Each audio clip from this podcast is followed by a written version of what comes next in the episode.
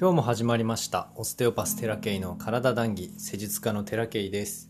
この番組では人の体いわゆる肉体心魂について気づきや知識疑問魅力不思議など幅広く談義しています。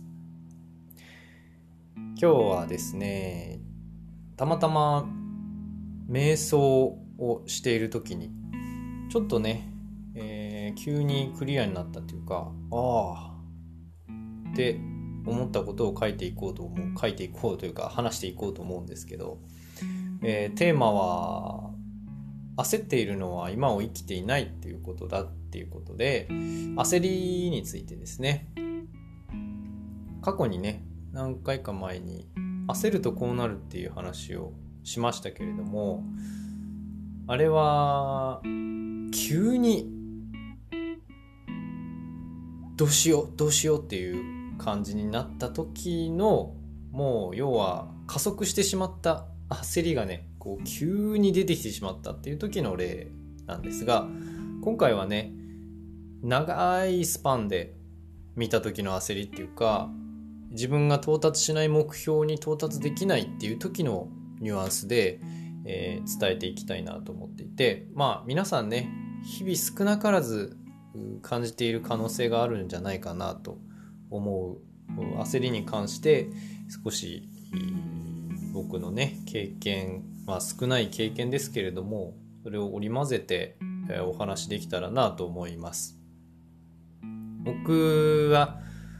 オステオパシーをこうずっと学んできて約今10年ぐらいになるんでしょうかね。細かいことはちょっと忘れてしまいましたけれどもその一番初めの時っていうのは僕が理学療法士になって臨床2年目でしたので周りでね同じ年齢で始めてる人っていうのはほとんどいなかったんですよ。特に北海道にオステオパシーが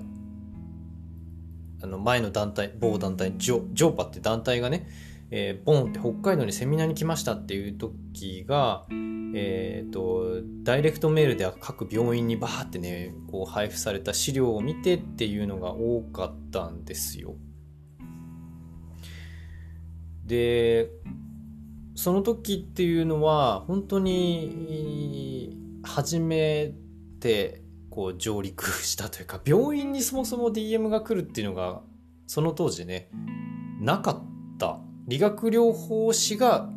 勉強会を開きますみたいなのはよくあったんですけど全然こう畑違うところからボンってきたみたいな。畑今となっては畑が違うとは思わないんですけどその当時はねそんなことしかもものすごい高い金額で、えー、やってたのでもうなんだろうな。なんていうか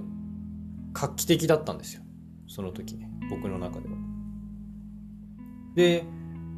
もういち早く着手したいと思ってね先輩に紹介されて行ったは行ったんですけどやっぱりねみんないや始めていた人たちはものすごい年上の人が多かったですね。僕みたいな年齢でやってるっていうのは俺いなかったしまあいても1個上とか、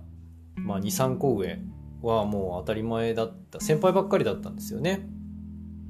だからとにかく僕はもう自分が劣ってるとしか思わなかったです。で、自覚していましたんで、ひたすら勉強しました、ステオパシーをね。だけど、こう、やっぱり周りのいる先生ってものすごい実力者に見えるもんなんですよ。そういう風な学んでいる時って。で、一向に追いつかないんですね。その、その先生みたいになりたいと思っても、え、その先生が何年目ですっていう時に自分がそのじゃあその同じ経験年数を経た時にそあそこまで行ってたかって言ったらいや全くっていう 状況だったんでめちゃくちゃ焦ってました何年やってもねあの先輩たちが結果を出してきた経験年数の時に僕がその同じ経験年数になってもね全然同じように結果が出てなかったんですね自分としては。だからめちゃくちゃ焦ってました。で、えー、しまいにはね、開業しましたから、もうそれがどんどん加速して、ある程度のレベルまでいってるっていうのは自分でも自覚してるんですけど、やっぱどうしても焦るんですよね。でコロナもあってさらにもう焦りに焦ってましただからもうぐちゃぐちゃだったんですけど家も仕事もとにかくね行き急いでいたと思います。でよく言われたのがもう先輩とか代表うちの大研究所の代表とかまあ尊敬する先生とか全然関係のない年上の人からとかもう焦るなってとにかく言われてでもねどう頑張っても焦りしか出ないんですよ。もうあれはつらかった。焦っても焦っても何も変わんないっていうね。でようやく焦らなくなってきたのはまあ潜在意識その2021年になって潜在意識がねこういろいろクリアになってきた頃なんですけどやっぱまだ日によっては急にね焦りが出てきて焦ると不安になって不安になったらどんどんイライラしてくるって。で家族に対してもイライラしてきたり自分に対してイライラしてきたりいっぱいあるんですけどでまあ悪循環ですよね。それが急に始まるんですよね。で焦りっていうのはもう結構長いことつきまとっていた問題だったんですけどまあ大敵ですよ。だけどさっきねちょっと瞑想をしていたら急にねストンと腑に落ちた感覚があって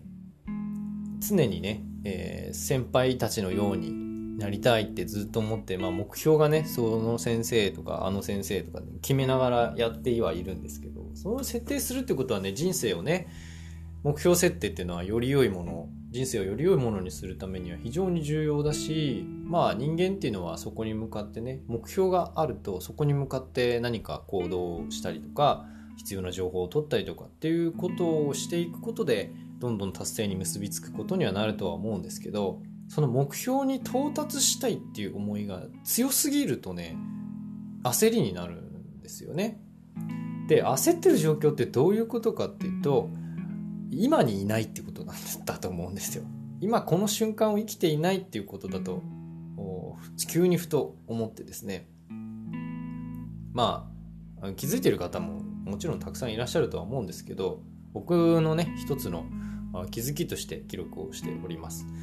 まあ早くそこに到達したいっていう思いはね誰しも確かに出てきてしまう僕もそうだったんで出てきてしまうものなんですけれどもそれはもう今この体この場所この空間にいないってことだと思うんですよ。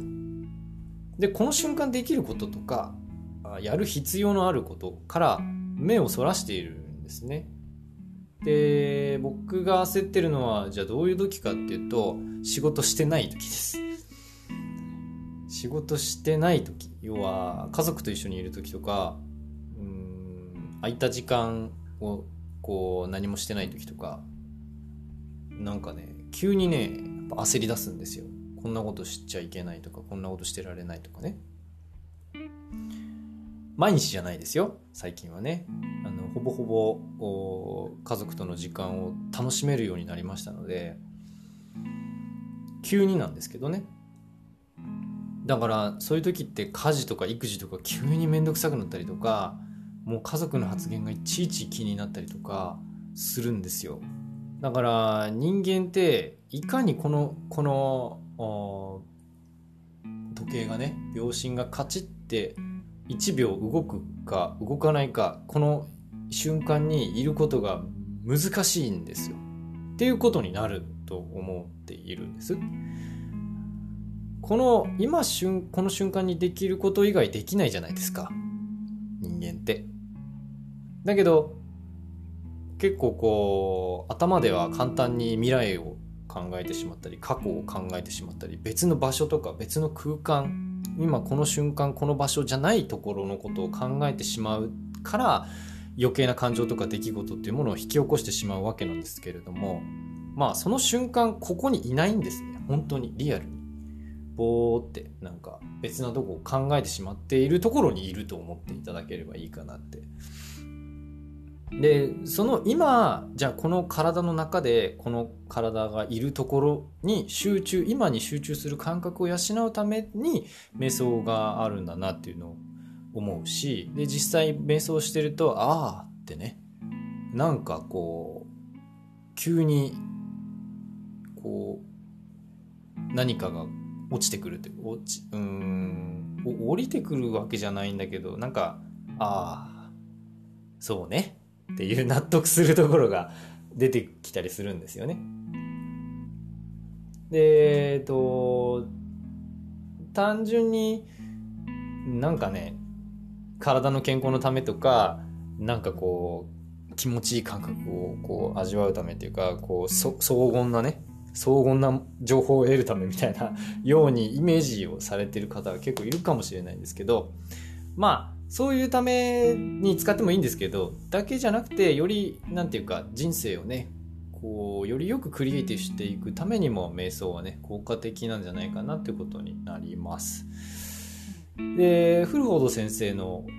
本をねいくつか引用して瞑想について何回かお話をしているんですけれども多分話してないというか引用してない文章があるんじゃないかなと思っていて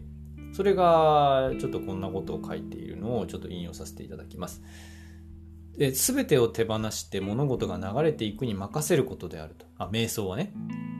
物事は絶えず流れているが我々のほとんどはそれに気がつかない。だから瞑想はその流れに気づきそれを心に留めておくための技法でもあると、